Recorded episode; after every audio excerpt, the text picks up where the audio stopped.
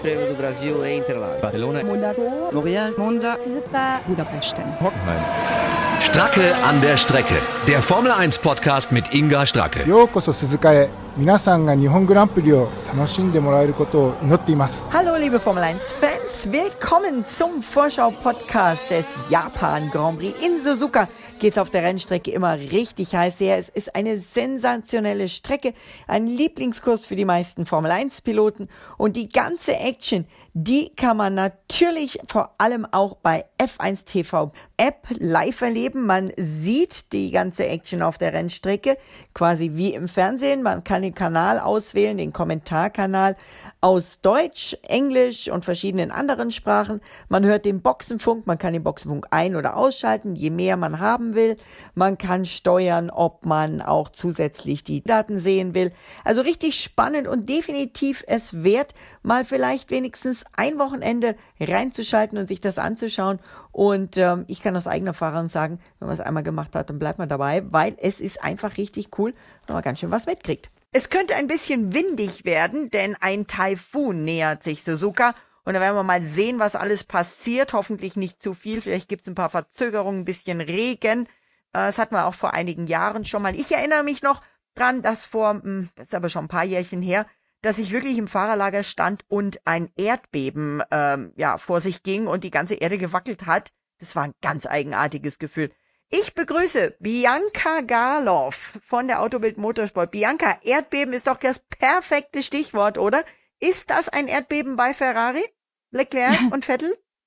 Ja, hallo Inga. Ähm, also es war auf jeden Fall ein kleines Erdbeben äh, in Sochi, was da stattgefunden hat. Ähm, natürlich versucht Ferrari die Wogen des Erdbebens gerade wieder etwas zu glätten. Ob sie das dann auch langfristig hinbekommen, das äh, wage ich ein wenig zu bezweifeln.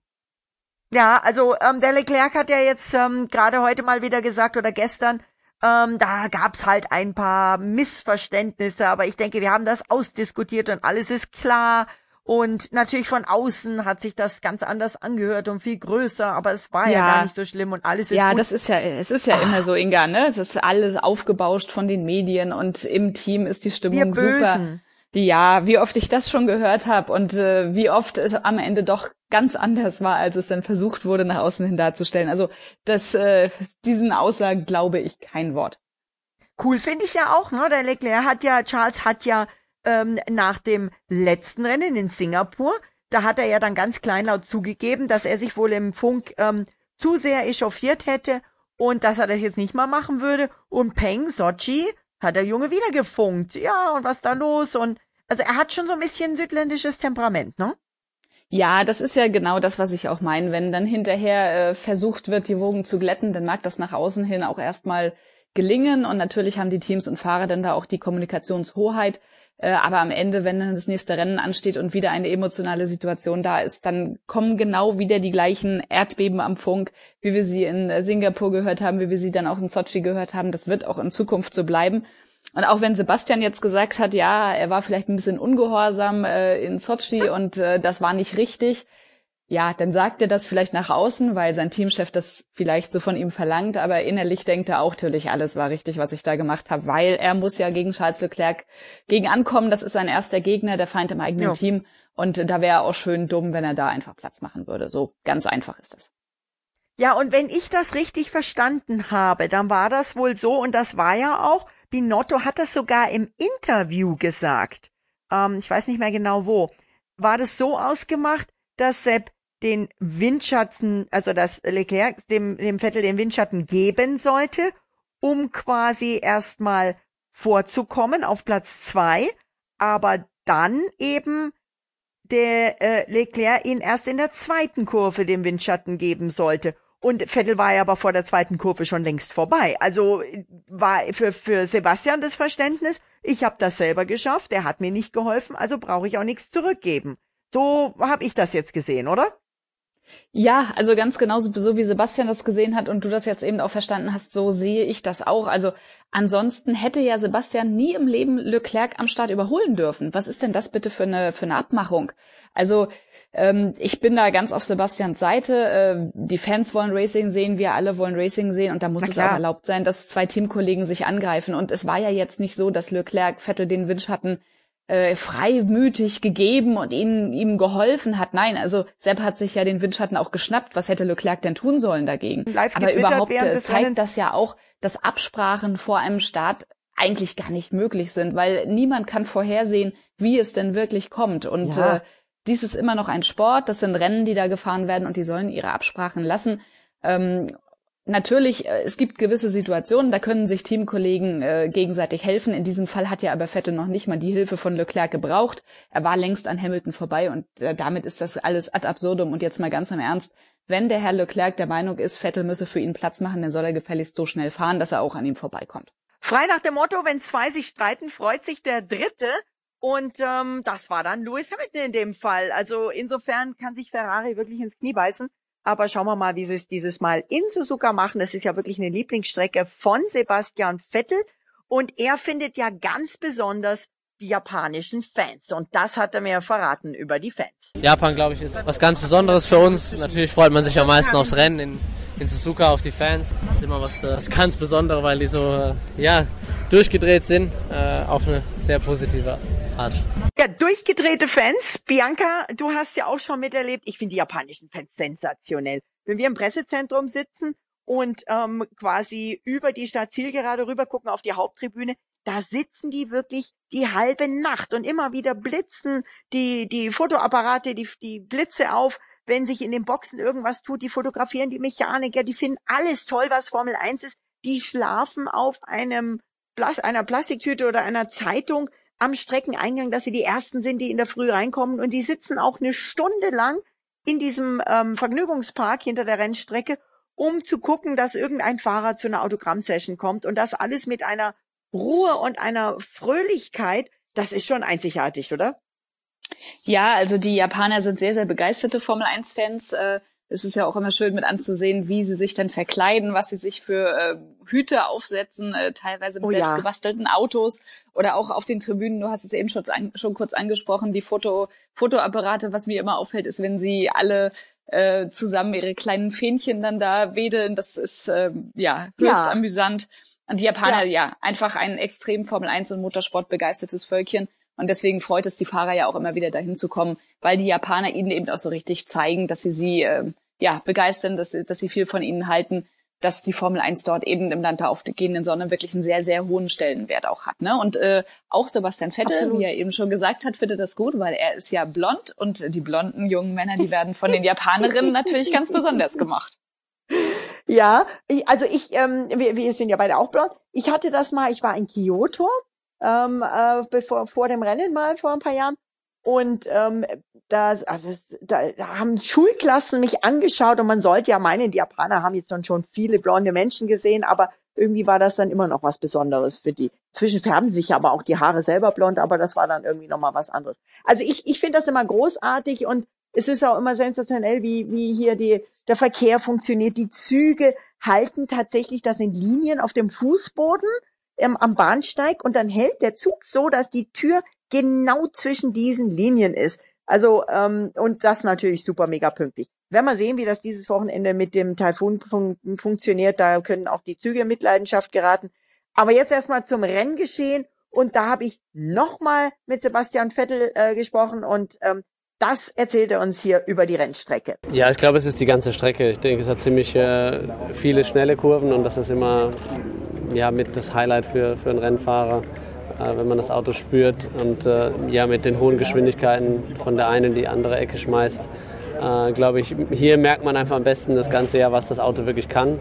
Und äh, wenn man das dann auch noch perfekt hin, hinbekommt, was die Balance angeht, dass es nicht zu viel und nicht zu wenig rutscht, äh, dann äh, ja, ist es äh, eins der zufriedenstellendsten Gefühle, die man, die man haben kann. So geht es mir zumindest, deswegen komme ich sehr gerne her. Und hinzu kommt, dass, äh, glaube ich, die, die Stimmung immer ja, was Besonderes ist, die, die Leute das ganze Wochenende eigentlich ähm, ja, allen, glaube ich, allen Fahrer sehr viel äh, Kraft mitgeben und sehr viel Zuspruch, äh, den man bekommt und genießt und äh, einfach auf eine andere Art. Es ist einfach anders hier. Er ist ja da wirklich sehr, sehr gesprächig und ähm, daran merkt man, glaube ich, auch immer, dass ihm wirklich gut gefällt. Wenn Sebastian redet, dann gefällt's ihm, oder? Ja, also so kennen wir ihn und das wissen wir ja auch. Suzuka ist eine Fahrerstrecke, Ähm, die mögen alle Fahrer. Das ist ähnlich wie Spa. Immer wenn du die Fahrer fragst, welche Lieblingsstrecke haben sie, dann nennen sie Spa oder Suzuka. Und äh, jeder, der Suzuka vielleicht auch schon mal auf der Playstation oder so gefahren ist, weiß, dass das eben eine Strecke der alten Bauart ist. Sowas macht einfach Spaß. Das ist kein Retortenkurs, sondern das ist noch ja eine echte Rennpiste, so wie die Fahrer sie eben lieben. Ne? Absolut. Und das ist, das muss man auch sehen. Und Suzuka ist aber auch, und da kommen wir jetzt auf eine coole Story, die bei euch im Moment, ich habe sie mir online bei euch angeschaut, bei euch läuft. Und zwar legendäre Teamduelle. Und Suzuka war ja nun wirklich der Showdown des für mich legendärsten Teamduells Senna Prost, oder? Das ist, das war Suzuka. Ja, das könnte man so sagen. Also wenn man die Geschichte von Ayrton Senna und Alain Prost sich anschaut, dann hat Suzuka da ja gleich äh, mehrfach eine wichtige Rolle gespielt. Ähm, muss man eigentlich immer wieder dran denken, denn eben auch an die Begegnungen in der ersten Kurve der beiden. Äh, ja. Und das, was da alles gelaufen ist, das ist schon äh, ja legendär. Und jeder, der auch den Senna-Film ge gesehen hat, der versteht ja auch, was da in Ayrton Sennas Kopf alles in diesen zwei Jahren so vor sich ging. Und äh, ja, dass die, der zweite Abschuss von Prost dann letzten Endes ja auch eine Folge des Jahres davor war. Und ähm, damals, da merkt man einfach auch, dass das auch damals noch echte Kerle waren. Und wenn sie sich ungerecht behandelt fühlten, dann haben sie halt einfach äh, ja äh, im Sinne der Gerechtigkeit gehandelt, nenne ich das jetzt mal. Schauen wir mal, wie sich das bei ähm, Sebastian Vettel und Charles Leclerc weiterentwickelt. Ich habe mich durch eure Fotoserie durchgeklickt, hat mir gut gefallen. Ähm, da ist ja wirklich, ihr habt ja richtig in die, in die Geschichtskiste gegriffen. Reutemann, Alan Jones, 81 bei Williams, auch die zwei haben sich nicht super vertragen.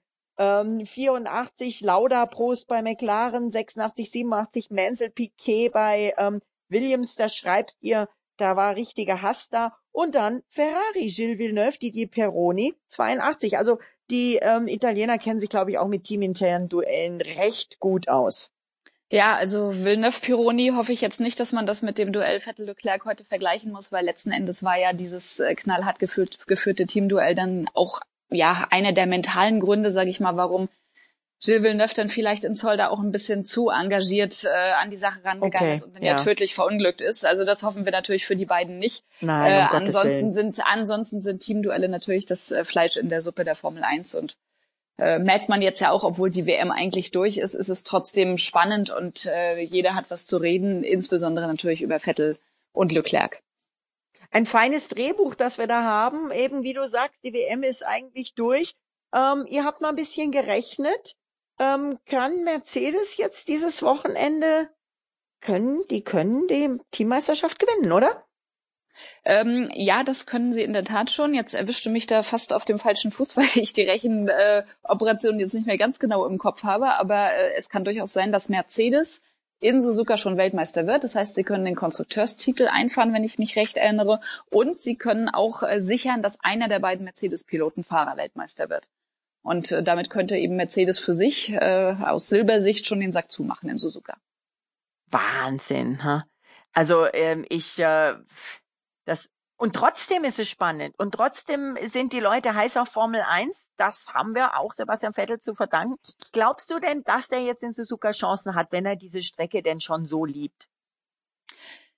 Ja, also das, äh, das glaube ich sehr wohl. Ähm, der Ferrari ist ja eigentlich eher ein Auto für schnelle Kurven, lange Geraden, äh, so wie Spa letzten Endes ja auch war. Und es war ja eigentlich überraschend, dass er in Singapur schon so konkurrenzfähig war. Für Sochi hat man das eher erwartet. Dort war der Ferrari dann ja auch das schnellste Auto im Feld. Also mein Gefühl sagt mir schon, dass er für Suzuka durchaus ähm, ja ein Auto ist, was, was eben für solche Kurven und solche Strecken gebaut ist. Aber Achtung, wenn der Taifun da wirklich kommt und es regnet, hm. dann wissen wir auch, dass der Mercedes im Regen besser ist als der Ferrari. Zumindest war das traditionell in den letzten ein, zwei Jahren immer so. Also da würde ich dann sagen, Vorsicht, äh, Vorsicht auch vor dem Regengott Lewis Hamilton. Äh, dann kann sich das Pendel auch schon wieder in Richtung Silber, kann es dann auch schon wieder ausschlagen. Wobei ja Lando Norris und Max Verstappen, glaube ich, schon ausgemacht haben, dass sie die Quali im, im äh, nicht Formel 1, sondern FIFA E-Sport unter sich ausmachen, wenn äh, der Taifun zuschlägt. Auch eine feine Sache. auch, auch eine feine Sache. Dann haben die zwei was zu tun, die Fans haben was zu gucken. Ähm, ja, cool, dass sowas heutzutage geht. Ich kann mich erinnern, es gab mal ein Jahr, als es einen Taifun in Japan gab, da sind dann alle irgendwie äh, auf die Kegelbahn im Suzuka Circuit ja. Hotel gegangen. Ähm, da gab es noch keine, da gab es noch keine Online-Computerspiele. Das war alles noch ein bisschen anders. Da hat man noch real miteinander gespielt, aber halt nicht äh, auf der Strecke, sondern eben mit den Bowlingkugeln. Ja, und auch da ich fuhr mich Villeneuve, an. da fuhr Villeneuve und da hat Villeneuve sogar sich im, im Karaoke-Singen versucht an diesem Abend, Ja. das weiß ich noch.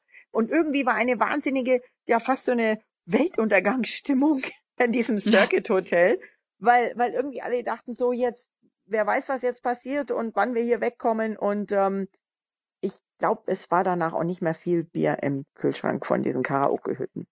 Ja, das kann ich mir durchaus vorstellen. Ich habe da auch die ein oder andere äh, Sonntagabendparty miterlebt in diesen Karaoke-Hütten und ähm, ja, bin nach wie vor eigentlich traurig, dass es die nicht mehr gibt, weil das war immer so ein Highlight in Suzuka, dass man dann Sonntagabend meistens sogar auch nochmal eine WM-Party feiern konnte Ja. und äh, da gehörte Karaoke einfach dazu und äh, mehr erzähle ich da jetzt erster besser nicht. WM-Titel mit Ferrari. Ja, äh, War unter anderem auch, auch das Jahr davor hat er intensiv in Suzuka gefeiert und zwar, dass Ferrari nicht den WM-Titel geholt hat. Also da, da gab es schon einiges, äh, was man da Ja. erleben konnte. Also Ich glaube, legendäre ich glaube, ich glaube, da sind auch mal äh, Kühlschränke und äh, Fernsehgeräte aus der. Toyota Hospitality geflogen. Und ich weiß Auch auch, das. dass Ralf Schumacher musste auch mal, ich glaube, genäht werden, weil er eine Wunde davon getragen hatte. Äh, ja, das, also da gibt's legendäre und interessante Geschichten, die, die man jetzt besser en Detail hier nicht weiter erzählt. ich erinnere mich nur, dass die hatten im Garten vor diesem Circuit Hotel, was ja direkt an der Rennstrecke ist, ähm, so ähm, Weihnachtsrentierfiguren, die auch beleuchtet waren. Ja. Die Mhm. ähm, lagen dann eher Ja. flach im Gras, Ja, weil ich kenn da auch Wettrennen einen- drauf geritten wurden. Ja, genau. Ich kenne auch einen Formel-1-Rennfahrer, der hat auch mal einen Zaun vor einer dieser äh, Karaoke äh, Log Cabins äh, kaputt gemacht, weil er einfach drüber gefallen ist. Ähm, jemand anders ist mal aus einem, aus einem jemand anders ist mal aus einem Fenster einer Karaoke-Bar äh, einfach rückwärts runtergefallen, wurde dann wieder Oh. hochgeholt. Also da da gab's schon einiges. Tja, ähm, war legendäre Stories, legendäre Sachen. Wir zwei reden jetzt dann offline vielleicht noch ein bisschen weiter. ja. bevor wir hier wirklich Geheimnisse ausplaudern und dann nicht mehr mit Karaoke singen dürfen. Und legendäre Teamduelle bei euch. Was habt ihr sonst noch ähm, im Petto diese Woche an Stories? Ja, diese Woche, ähm, um auf Sebastian Vettel zurückzukommen, äh, haben wir auch mit Walter Röll gesprochen, der ja beim äh, DTM-Finale in Hockenheim war. Da haben wir un ihn uns geschnappt und haben ihn auch mal auf Sebastian Vettel angesprochen. Ähm, ja, und äh, der ist ja ein großer Vettel-Fan, äh, auch ein großer Vettel-Verfechter und er hat gesagt, äh, als er gehört hat das erste Mal, dass Charles Leclerc der Teamkollege von Sebastian Vettel wird und damit jemand, der von Nicola Todd, also dem Sohn von Jean Todt, gemanagt wird, da wusste er, jetzt geht die Politik bei Ferrari los. Und da wusste er auch, das wird schwer für Sebastian, weil ähm, Sebastian ist kein Politiker, der mag das eigentlich nicht. Ähm, aber er muss es jetzt machen und ähm, er traut ihm aber trotzdem auch zu, dass er die Kurve da wieder kriegt und dass er einfach mit seinem Speed und vor allen Dingen auch seinem Speed im Rennen durchaus auch Leclerc weiterhin schlagen kann. Aber er muss eben jetzt auch äh, nicht nur auf der Rennstrecke zeigen, dass er was er drauf hat, sondern eben auch neben der Rennstrecke zeigen, was er auch als kleiner Politiker dann doch irgendwo erreichen kann. Worte einer Legende. Ein schöner Abschluss für unseren Podcast. Bianca, ich danke dir wie immer ganz, ganz herzlich. Und dann äh, hoffen wir mal, dass der Taifun die Rennstrecke verschont. Vor allen Ja. Dingen das Riesenrad daneben dran an der Stadtzielgeraden. Das hoffen wir auf jeden Fall, ähm, weil ähm, man muss vielleicht auch das nochmal ansprechen, auch wenn es ein trauriger Gedanke ist. Das letzte Mal, dass es in Suzuka stark geregnet hat, das war ja 2014, als dann Julie Bianchi ja leider ähm, noch nicht direkt tödlich, aber doch eben auch so schwer verunglückt ist, dass er ein Jahr später dann an seinen Verletzungen gestorben ist. Und das ist was, was ich leider auch immer in, ja, in Erinnerung behalten werde von Suzuka. Es war das letzte Mhm. Mal, dass ich da war. Ich habe danach entschieden, dass ich einfach ähm, dort nicht mehr hingehen möchte, weil meine Erinnerungen an diesen, ja, an diesen Abend im Fahrerlager, wie man da durchs Fahrerlager gelaufen ist, versucht hat rauszufinden, wie es dem Jungen geht. Das sind einfach ja extrem schlechte Erinnerungen, die ich da habe. Und ähm, deswegen gehe ich einfach nicht mehr nach Suzuka. Das heißt nicht, dass die Strecke nicht gut ist und nicht toll ist, aber das Gefühl, was ich da damals hatte, das möchte ich einfach nicht wieder haben. Und deswegen mache ich Suzuka aus Europa. Ja, das ist, ähm, kann ich, kann ich absolut nachvollziehen. Und natürlich ähm, ist der Jules immer in unseren Gedanken, gerade an diesem Wochenende. Und mit Sicherheit auch vor allem auch bei seinem Patensohn, dem Charles Ja, Leclerc, der genau. ähm, mit Sicherheit da besonders dran denken wird. Genau. Und ähm, es ist ja auch so, dass damals, äh, um das auch nochmal kurz zu sagen, ähm, war ja eigentlich Jules Bianchi derjenige, der Sebastian Vettels Teamkollege bei Ferrari irgendwann hätte werden sollen. Und äh, das war damals ja auch das Wochenende, wo Sebastian Vettel bei Ferrari praktisch ähm, fix war, noch nicht offiziell verkündet, aber wir hatten das damals rausgefunden, hatten das dann auch über Autobild und Sportbild rausgehauen und es war ja letzten Endes dann auch so. Und da kann ich mich noch dran erinnern, dass Jules Bianchi da im ersten Moment auch etwas enttäuscht war, weil er eigentlich damit gerechnet hatte, dass er schon direkt den Drive kriegt und nicht noch ein Jahr warten muss. Und das waren alles Umstände, die vielleicht auch mental bei ihm dazu geführt hatten, dass er da ja einfach auch, muss man ja auch ganz offen und ehrlich sagen, bisschen zu schnell unter doppelt gelb geschwenkter Flagge gefahren ist. Ja, aber jetzt fährt sein Patensohn äh, als Teamkollege von Sebastian Vettel gegen den Sebastian und erfüllt dann ja eigentlich auch das, was Jules sich eigentlich immer erträumt hat. Ne? Und da, äh, ja, da würde ich mal sagen, da denken wir an Jules, da denken wir an Antoine und auch an den Juan Manuel Correa, von dem es Gott sei ja. Dank gute Nachrichten gibt. Das ist schon mal erfreulich, dass der seine Operationen da gut überstanden hat. Und an all die anderen vielen und ähm, die alle wollen würden, denke ich mal, dass die Jungs, die in Suzuka antreten, auch ein gutes Rennen fahren können. Und damit danke ich dir ganz herzlich, Bianca, und leite jetzt ganz äh, ja mit ähm, wehmütigen Gedanken, aber doch äh, bewundernden Gedanken für diese Rennstrecke an sich zu meinem Gespräch mit Bernd Mailänder, dem Safety-Car-Piloten, der uns jetzt die Strecke erklärt.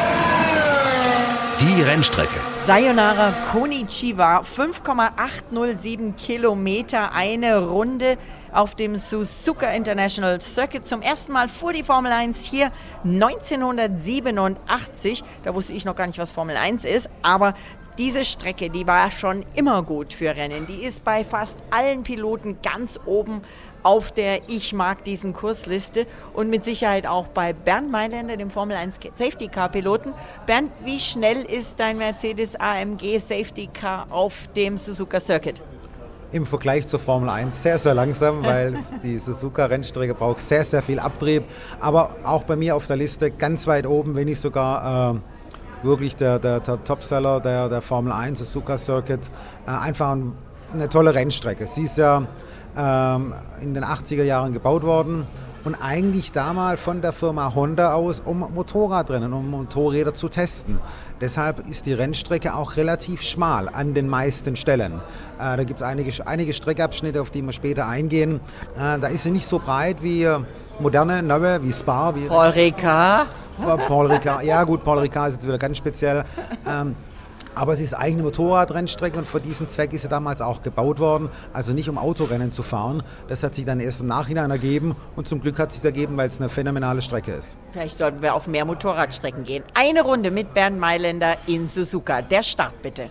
Der Start fängt schon mal an, er ist sehr äh, abschüssig. Äh, man muss immer gucken, dass das Fahrzeug nicht von alleine wegrollt. Dort. Das ist immer so ein bisschen problematisch. Es geht eine relativ lange gerade Runde. Bevor der erste Turn 1 äh, ist schon so ein wichtiger Punkt im Rennen oder im Qualifying wird Turn 1 voll gefahren. Das muss man sich überlegen, wenn man mal die, die Strecke vor den Augen hat oder im Fernsehen einguckt. Der Einlenkpunkt bei ca. 300 km/h und es wird dann erst in der Kurve vom Gas gegangen und gebremst für Turn 2. Dann kommen die S-Corners, das ist im Endeffekt viele, viele S's aneinandergesetzt. Wunderschön in der Formel 1 immer so circa mit 160, 180, 200 km/h gefahren. Ein richtig schöner Flug, wenn man dann ein gut gehendes Auto hat vom Fahrwerk her und frisches Rad drauf hat, ein wenig Sprit drin hat, dann ist das wirklich unglaublich. Man kann wirklich den Speed sehen und für jeden Rennfahrer ein absolutes Highlight. Es ist eine Bergaufpassage, was dann noch sogar positiv ist, wenn man doch noch mehr ein bisschen mehr Druck aufs Fahrzeug bringt. Äh, bevor es dann um die Turn 7 rumgeht, eine langgezogene Linkskurve, nicht allzu viel Auslauf auf der rechten Seite, sehr, sehr tricky zu fahren, geht aber unter normalen Bedingungen in der Formel 1 voll.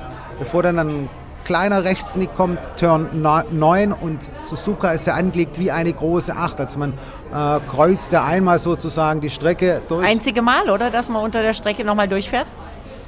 Äh, höchstens die Boxenausfahrt in Abu Dhabi noch, ja, aber das ist ja was anderes. Man fährt also unter, unter der Brücke durch und kommt dann schon zu Turn 11, das ist eine Hairpin, bevor dann die lange, lange, lange Spoon Corner kommt äh, 12, 13, dann geht es schon wieder auf eine Gegengerade, auch DRS-Zone, äh, bevor der 130R, das ist eine Vollgas-Linkskurve, circa 5,5 G werden dort erreicht. Früher eine sehr schwierige Kurve, wenn man nicht hat voll fahren können, man hat äh, lupfen müssen.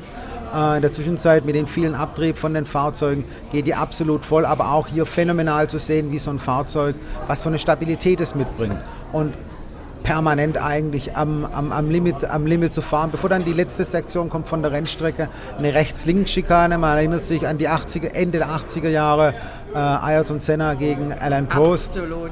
Äh, wie sie sich legendär. gegenseitig legendär, wie sich äh, dort sich angehalten haben, ich sag mal.